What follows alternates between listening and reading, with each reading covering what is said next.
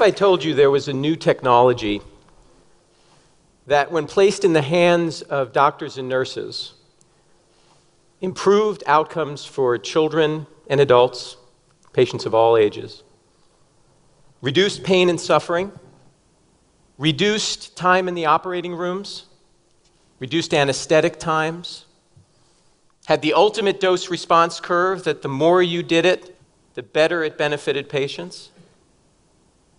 Here's a kicker it has no side effects, and it's available no matter where care is delivered. I can tell you, as an ICU doctor at Boston Children's Hospital, this would be a game changer for me. That technology is lifelike rehearsal. This lifelike rehearsal is being delivered through medical simulation. I thought I would start with a case. Just to really describe the, the challenge ahead and why this technology is not just going to improve healthcare, but why it's critical to healthcare. This is a child that's born, young girl, day of life zero, we call it, the first day of life, just born into the world. And just as she's being born, we notice very quickly that she is deteriorating. Her heart rate is going up, her blood pressure is going down, she's breathing very, very fast. And the reason for this is displayed in this chest x ray. It's called a babygram, and this is a full x ray of a child's body, a little infant's body. And as you look on the top side of this, that's where the hearts and lungs are supposed to be. And as you look at the bottom end, that's where the abdomen is, and that's where the intestines are supposed to be. And you can see how there's sort of that translucent area that's made its way up into the right side of this child's chest. And that are the intestines in the wrong place.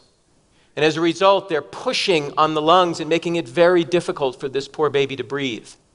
And the fix for this problem is to take this child immediately to the operating room, bring those intestines back into the abdomen, let the lungs expand, and allow this child to breathe again. But before she can go to the operating room, she must get whisked away to the ICU where I work, and I work with surgical teams, and we gather around her and we place this child on heart lung bypass.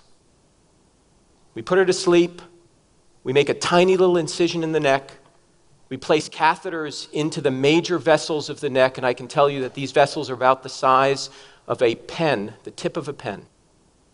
And then we have blood drawn from the body, we bring it through a machine, it gets oxygenated, and it goes back into the body. And we save her life and get her safely to the operating room. Here's the problem these disorders, what is known as congenital diaphragmatic hernia, this hole in the diaphragm that has allowed these intestines to sneak up. These disorders are rare. Even in the best hands in the world, there is still a challenge to get the volume, the natural volume of these patients in order to get our expertise curve at 100%. They just don't present that often. So, how do you make the rare common? Here's the other problem in the healthcare system that I trained for over 20 years, what currently exists, the model of training is called the apprenticeship model. It's been around for centuries. It's based on this idea that you see a surgery maybe once, maybe several times. You then go do that surgery. And then ultimately you teach that surgery to the next generation. And implicit in this model, I don't need to tell you this, is that we practice on the very patients that we are delivering care to. That's a problem. And I think there's a better approach. Medicine may very well be the last high stakes industry that does not practice prior to game time. And I want to describe to you a better approach through medical simulation. Well, the first thing we did is we went to other high stakes industries that have been using this type of methodology for decades. This is nuclear power. Nuclear power runs scenarios on regular basis in order to practice what they hope will never occur. And as we're all very familiar, the airline industry, we all get on planes now comforted by the idea that pilots and crews have trained on simulators much like these training on scenarios that we hope will never occur, but we know if they did, they would be prepared for the worst. In fact, the airline industry has gone as far to create fuselages of simulation environments because of the importance of the team coming together. This is an evacuation drill simulator. So that again, if that ever were to happen, these rare, rare events, they are ready to act on the drop of a dime. And I guess the most compelling for me in some ways is the sports industry. Arguably high stakes. You think about how a baseball team, baseball players practice. I think it's a beautiful example of progressive training. The first thing they do is they go out to spring training. They go to a spring training camp, perhaps a simulator in baseball. They're not on the real field, but they're on a simulated field and they're playing in the pregame season.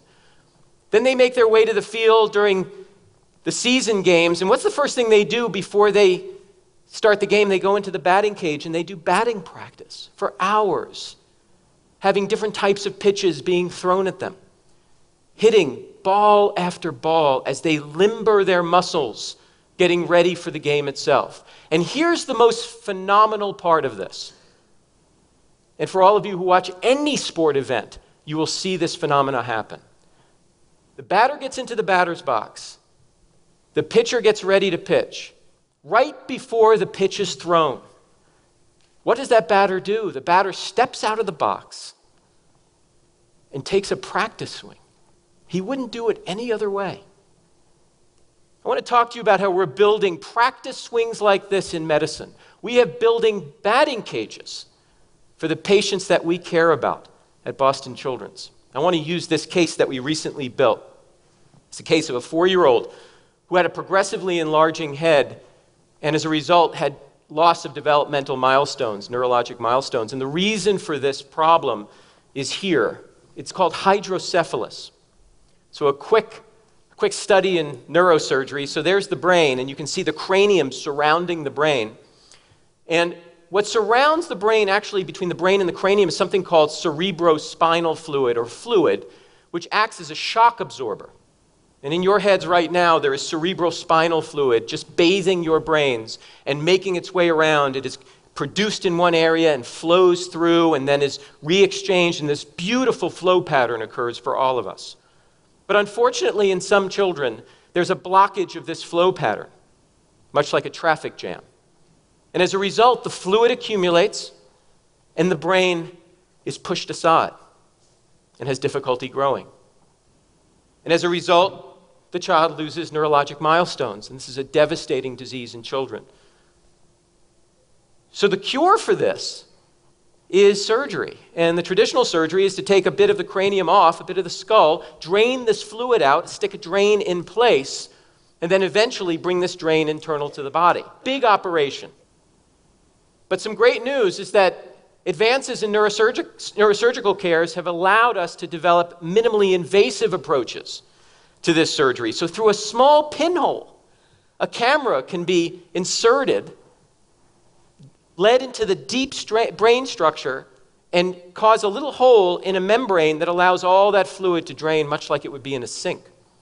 And all of a sudden, now the brain is no longer under pressure, can re expand, and we cure the child through a single hole incision. But here's the problem hydrocephalus is relatively rare. And there are no good training methods to get really good at getting this scope to the right place. But surgeons have been quite creative about this, even our own, and they've come up with training models. Here's the current training model. I kid you not. This is a red pepper, not made in Hollywood. It's a real red pepper. And what surgeons do is they stick a scope into the pepper and they do what is called a seedectomy. They use this scope to remove seeds using a little tweezer. And that is a way to get under their belts the rudimentary components of doing this surgery. And then they head right into the apprenticeship model, seeing many of them as they present themselves, then doing it, and then teaching it, waiting for these patients to arrive. We can do a lot better. We are manufacturing reproductions of children in order for surgeons and surgical teams to rehearse in the most relevant possible ways. And let me show you this. So here's my team. in what's called the Sim Engineering Division of the simulator program. This is an amazing team of individuals. They are mechanical engineers, you're seeing here, illustrators. They take primary data from CT scans and MRIs, translate it into digital information, animate it, put it together into the components of the child itself, surface scan elements of the child that have been casted as needed, depending on the surgery itself, and then take this digital data and be able to output it on state of the art three dimensional printing devices that allow us to print the components exactly to the micron detail of what the child's anatomy will look like. And you can see here the skull of this child being printed in the hours before we perform this surgery. But we could not do this work without our dear friends on the West Coast in Hollywood, California. And these are individuals that are incredibly talented at being able to recreate reality. And it was not a long leap for us. The more we got into this field, the more it became clear to us that we are doing cinematography. We're doing filmmaking. It's just that the actors are not actors, they're real doctors and nurses. And so these are some photos of our dear friends at Fractured FX in Hollywood, California, an Emmy Award winning special effects firm. Um, and this is Justin Raleigh and his group. This is not one of our patients. but kind of the exquisite work that these individuals do. And we have now collaborated and fused our experience, bringing their group to Boston Children's Hospital, sending our group out to Hollywood, California, and exchanging around this to be able to develop these type of simulators. What I'm about to show you is a reproduction of this child. And you'll notice here that every hair on the child's head is reproduced. And in fact, this is also that reproduced child, and I apologize for any queasy stomachs, but that is a reproduction and simulation of the child they're about to operate on. And here's that membrane we had talked about, the inside of this child's brain. And what you're going to be seeing here is on one side, the actual patient, and on the other side, the simulator. As I mentioned, a scope, a little camera needs to make its way down, and you're seeing that here. And it needs to make a small hole in this membrane, allow this fluid to seep out. And I won't do a quiz show to see who thinks which side is which. But on the right is the simulator. And so surgeons can now produce training opportunities, do these surgeries as many times as they want until their heart's content, until they feel comfortable, and then and only then bring the child into the operating room. But we don't stop here. We know that a key step to this is not just the skill itself, but combining that skill with a team who's going to deliver that care. And so now we turn to Formula One. And here's an example of a technician putting a tire and doing that time and time again on this car. But that is very quickly going to be incorporated within team training experiences, now as a full team, orchestrating the exchange of tires and getting this car back on the speedway. And so we've done that step in healthcare. So now what you're going to about to see is this is now a simulated operation. We've taken the simulator I've just described to you, we've brought it into the operating room at Boston Children's Hospital. And these individuals, these native teams, operative teams, are doing the surgery before the surgery. Operate twice, cut once. Let me show that to you. Yes, you want the head down or head up? Head is coming up. Forward down to 10. Yeah, Thank you. And then lower the whole table down a little bit. Table coming down. Keep an eye for the, All right, this is behaving like a good vessel. Can we have the scissor back, please? adequate, uh, taking my gloves, eights and eight and a half. All right, Thank you. I'll be right in. You have a bigger character. It's really amazing. And the second step to this, which is critical, is we take these teams out immediately and we debrief them. We use the same technologies that are used in Lean and Six Sigma uh, in the military, and we bring them out and we talk about what went right, but more importantly, we talk about what didn't go well and how are we going to fix it. And then we bring them right back in and we do it again. Deliberative batting practice in the moments when it matters most. So let's go back to this case now. Same child, but now let me describe how we care for this child at Boston Children's Hospital. This child was born at 3 o'clock in the morning. At 2 o'clock in the morning, we assembled the team and took the reproduced anatomy that we would gain out of scans and images and brought that team to the virtual bedside, to a simulated bedside, the same team that's going to operate on this child in the hours ahead. And we have them do the procedure. Let me show you a moment of this. This is not a real incision, and the baby has not yet been born. Imagine this. So now the conversations that I have with families in the intensive care unit at Boston Children's Hospital are totally different. Imagine this conversation. Not only do we take care of this disorder frequently in our ICU, and not only have we done surgeries like the surgery we're going to do on your child, but we have done your child's surgery.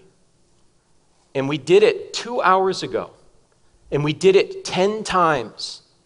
And now we're prepared to take them back to the operating room.